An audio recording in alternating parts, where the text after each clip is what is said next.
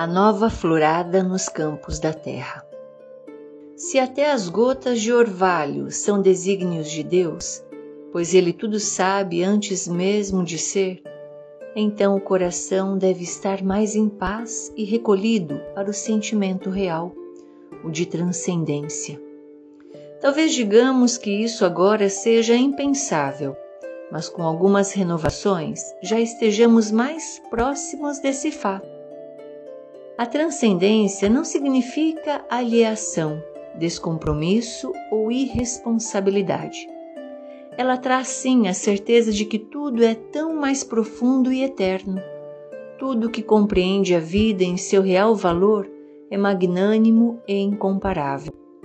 É tempo da asepsia de pensamentos, sentimentos, ações, não só por um período breve de quarentena, mas de uma nova tomada de vida, pois serão daqui em diante as dificuldades conforme a carecida necessidade de renovação.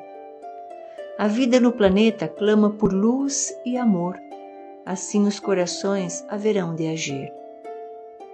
É tão certo como o horizonte à nossa frente que as boas novas estão chegando. Milhares de partidas acontecem, são as estrelas voltando para casa. São exemplos tão claros para as estrelas ainda em terra firme. Inúmeros gestos amorosos nascem em todo lugar em meio às dores do corpo e da alma. E a lição continua, e os alunos vão aprendendo. Todo coração deverá aprender que para chegar ao céu é preciso atravessar rios e nuvens. Com mais calma e amor, essa travessia se realizará de forma amistosa e com menos percalços dolorosos.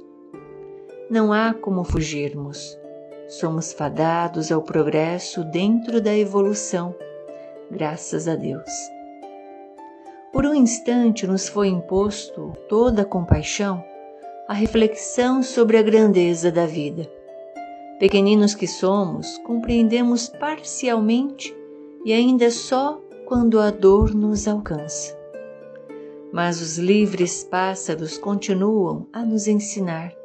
O vento calmo e fresco também, como as inimagináveis flores, o silêncio da tardezinha a água pura, a vitalidade dos raios de sol, a beleza brilhante das estrelas à noite. A terra continuará, porém está em abençoada transformação. Os seus habitantes também. Mudanças naturais de uma renovação. E como é justo, a consciência do que é bom selecionará em vários grupos diferentes os níveis de pensamento e agrupará os de mesma afinidade. E determinados grupos estarão mais leves e felizes, enquanto outros deverão rever os muitos atos desprovidos de amor. Não há tempo para delegar culpas, é tempo de renovar vidas. Seja bem-vindo a mais um episódio do seu podcast espírita Girassol 411. Obrigada, Cíntia, pela bela mensagem de abertura. Hoje nós vamos falar de um tema muito especial ao Espiritismo, a reencarnação. Nos perguntamos por que alguns nascem com tantas facilidades e outros não? Se tivéssemos apenas uma existência, Seria justo todas as desigualdades em nosso orbe terrestre? Girassol 411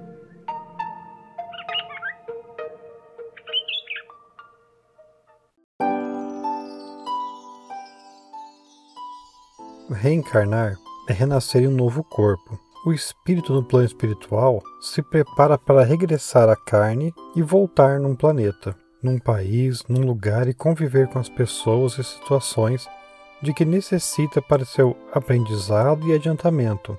O Evangelho, no capítulo 4, dá um exemplo simples e objetivo para facilitar o nosso entendimento.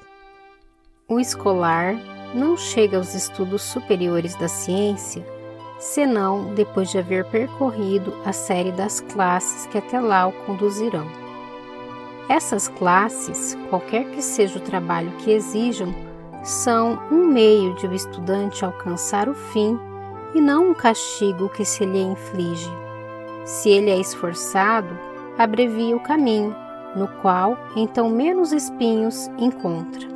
Outro tanto não sucede àquele a quem a negligência e a preguiça obrigam a passar duplamente por certas classes. Não é o trabalho da classe que constitui a punição. Esta se acha na obrigação de recomeçar o mesmo trabalho.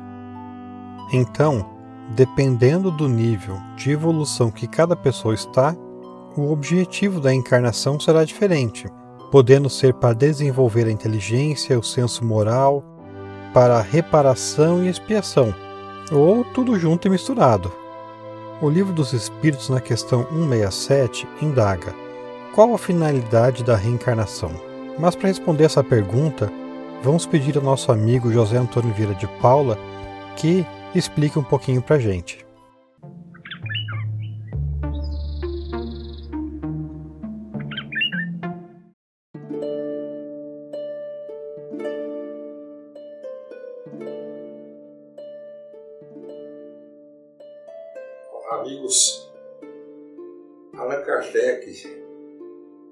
Registrar na questão 132 de O Livro dos Espíritos uma pergunta muito importante, complexa, que vai extrair da espiritualidade superior, dessa falange de espíritos iluminados, responsáveis pela iluminação do nosso mundo com a verdade, sob a orientação do Cristo, é a seguinte a questão: qual é a finalidade da encarnação dos espíritos?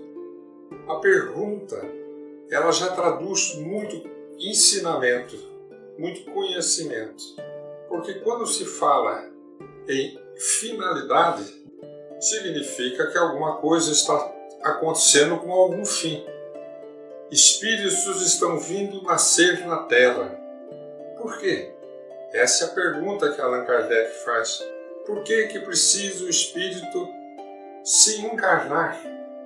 Então a questão ela é muito intensa, porque ela está perguntando a Deus por que, que não fica no mundo espiritual, uma vez que somos espíritos, uma vez que somos seres imortais, por que temos que encarnar? E os espíritos superiores respondem assim: Deus impõe a encarnação com o fim de levá-los à perfeição.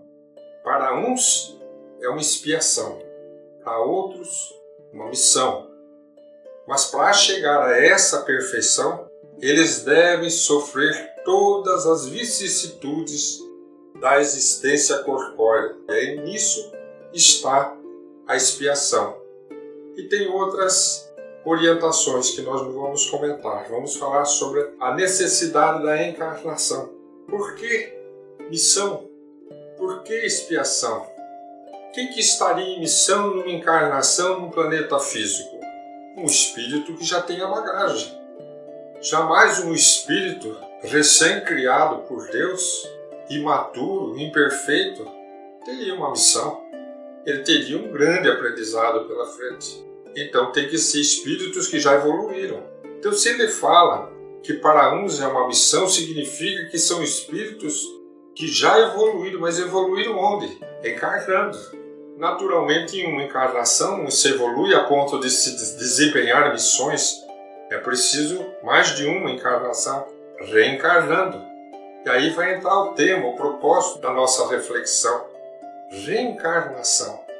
Um dos temas mais importantes da doutrina, o dogma da doutrina, como dizem os espíritos superiores, a reencarnação, ela é pouco comentada, é pouco citada na sociedade em que nós vivemos. Pensa-se nela, mas fala-se pouco nela, brinca-se com ela. Ah, na outra encarnação joguei pedra na cruz.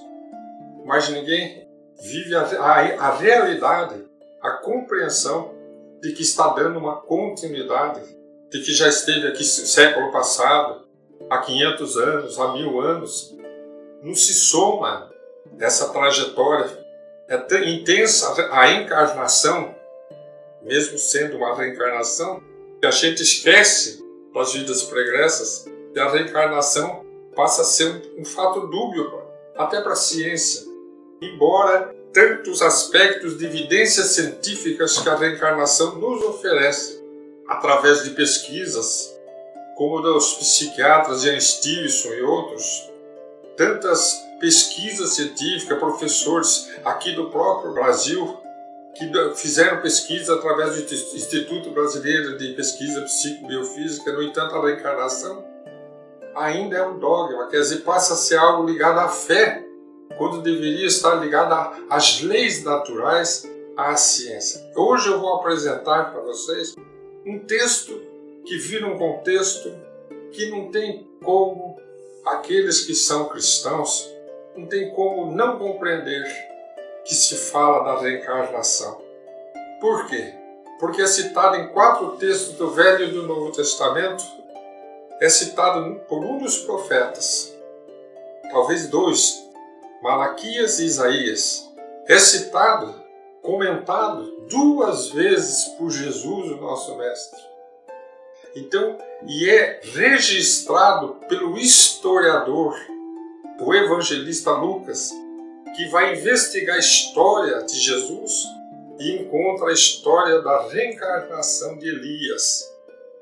Porque lá na profecia antiga já estava escrito: diz Malaquias que Elias teria de vir preparar o caminho de Jesus, caminho do Messias. Então, estava já lá nas profecias estava escrito, predito, anunciado. Malaquias 4, 3, 4, 5, 6 dos versículos está escrito: Elias há de vir preparar o caminho do Senhor. Quando Jesus toma Pedro, Tiago e João, sobe ao Monte Tabor e se transfigura, na, no outro dia na descida, depois da materialização do espírito de Moisés e Elias, os apóstolos perguntam, mestre, mas não está escrito que deveria Elias vir antes do Messias, quer dizer, se o Senhor é o Messias, não teria de vir Elias. Eu vou ler as palavras de Jesus para vocês não terem dúvida de que é Jesus falando. Então Jesus, ele diz assim, Elias já veio. Olha que interessante. Elias já veio e não o conheceram. Fizeram com ele tudo o que quiseram e assim também farão padecer o Filho do Homem. E está registrado na tradução da Bíblia, do Evangelho, do Novo Testamento. Os discípulos entenderam que Jesus falava de João Batista. Então, se João Batista era o Elias, ele estava num outro corpo. A isso nós chamamos reencarnar, tomar um outro corpo. Então aí nós vamos lá em Lucas encontrar a história da vida de Elias. Não podia estar mais clara. Quando diz assim que o anjo Gabriel, o Senhor aparece para Zacarias lá no templo, se põe ao pé direito do altar, enquanto Zacarias está lá com o seu incenso, e diz assim: Zacarias leva um susto, né? se atemoriza. Ele diz assim: Zacarias, não temas tua oração foi ouvida. Isabel, tua mulher, dará luz a um filho, e você porá nesse filho o nome de João. Aí vai dizer o Espírito de Gabriel, anjo Gabriel, que dali, depois de alguns meses, vai lá anunciar para Maria a vida de Jesus. O mesmo Espírito que se incumbiu dessa mensagem vai estar registrado por Lucas ele vai dizer assim no primeiro capítulo: Esse espírito será grande diante do Senhor. Por que diante? Porque ele tinha que vir antes. Né? Ele não beberá vinho, nem bebida forte. Será cheio do Espírito Santo, já desde o ventre da sua mãe. E irá diante dele, de Jesus, no espírito e na virtude de Elias. Ali está Lucas dizendo: que quando o Espírito, o anjo Gabriel, foi anunciar para Zacarias no templo que viria o precursor do Messias, ali estava vindo Elias. Então ele chama cheio do Espírito Santo, porque é um espírito evoluído, um espírito que vem em missão. Então, quando a gente leu a definição da encarnação, diz os espíritos superiores, ou nós estamos em missão ou em expiação. Expiação é quem está comprometido com as leis de Deus. Aqui no caso é um espírito evoluído. Olha o que Jesus comenta do espírito de João Batista, do espírito de Elias, no Evangelho de Mateus. Ele diz assim: Jesus, em verdade eu vos digo que entre os nascidos de mulher não surgiu nenhum maior do que João, o Batista. E, no entanto, no reino dos céus, o menor é maior que ele. Então, Jesus está falando que aqui na terra, o espírito de João é o dos mais evoluídos que a terra conheceu. E aí ele diz assim: Desde os dias de João Batista até agora, o reino dos céus sofre violência e violentos se apoderam dele, porque todos os profetas, bem como a lei, profetizaram até a vinda de João. É Jesus falando está no Evangelho de Mateus, no seu capítulo 11. E diz assim: Jesus, e se vocês quiserem dar crédito, João é o Elias que deve vir. É Jesus falando. João, o Batista, é Elias que deve vir. Então, ele está dizendo que a volta de Elias não foi como Elias, lá no Monte Tabor materializado. Foi num outro corpo renascido na terra. Então Jesus está trabalhando com as leis naturais através do fenômeno da reencarnação e nesse caso que nós estamos apresentando para a reflexão de hoje, que eu peço a vocês busquem Malaquias no capítulo 4, busquem Lucas no capítulo 1, a história da reencarnação de Elias. Busquem Mateus capítulo 11, Jesus falando de Elias ser João Batista. E na descida do Monte Tabor, Jesus falando, Elias veio e eles entenderam que era João Batista, e todos nós vamos compreender que Jesus trata naturalmente as leis de Deus, a reencarnação, como um fenômeno da justiça, da magnanimidade, da misericórdia de Deus para a evolução das criaturas na Terra. Concluindo, qual é o objetivo da reencarnação? Ou é uma missão, ou é uma expiação para quem está comprometido através das vidas sucessivas com as leis de Deus. Aí vem a pergunta: mas e as provas? Tudo é prova. Quem está em expiação, se vence, venceu uma prova. Quem está em missão pode não cumprir sua missão, pode não dar conta de sua missão, pode falhar sua missão e não venceu sua prova. Tudo é prova aqui na Terra, porque a Terra é um educandário de progressão espiritual, de ascensão espiritual. Até o nosso próximo encontro.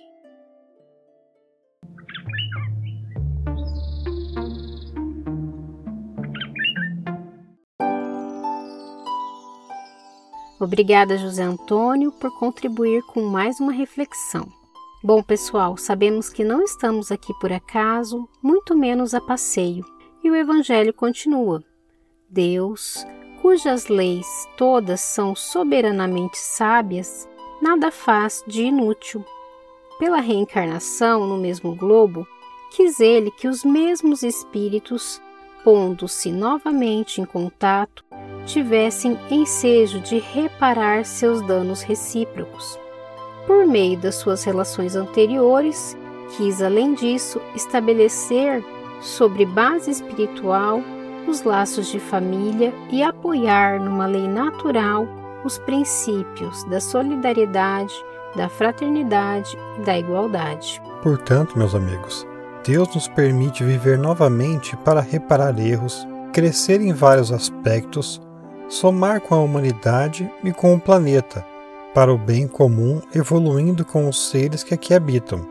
Podemos aproveitar essa oportunidade tão sagrada do dom da vida ou podemos simplesmente deixar passar. É a escolha de cada um. Sabemos que a semeadura é livre, mas a colheita é obrigatória. Vamos deixar uma mensagem do Espírito Hamed trazida pelo médium Francisco do Espírito Santo Neto.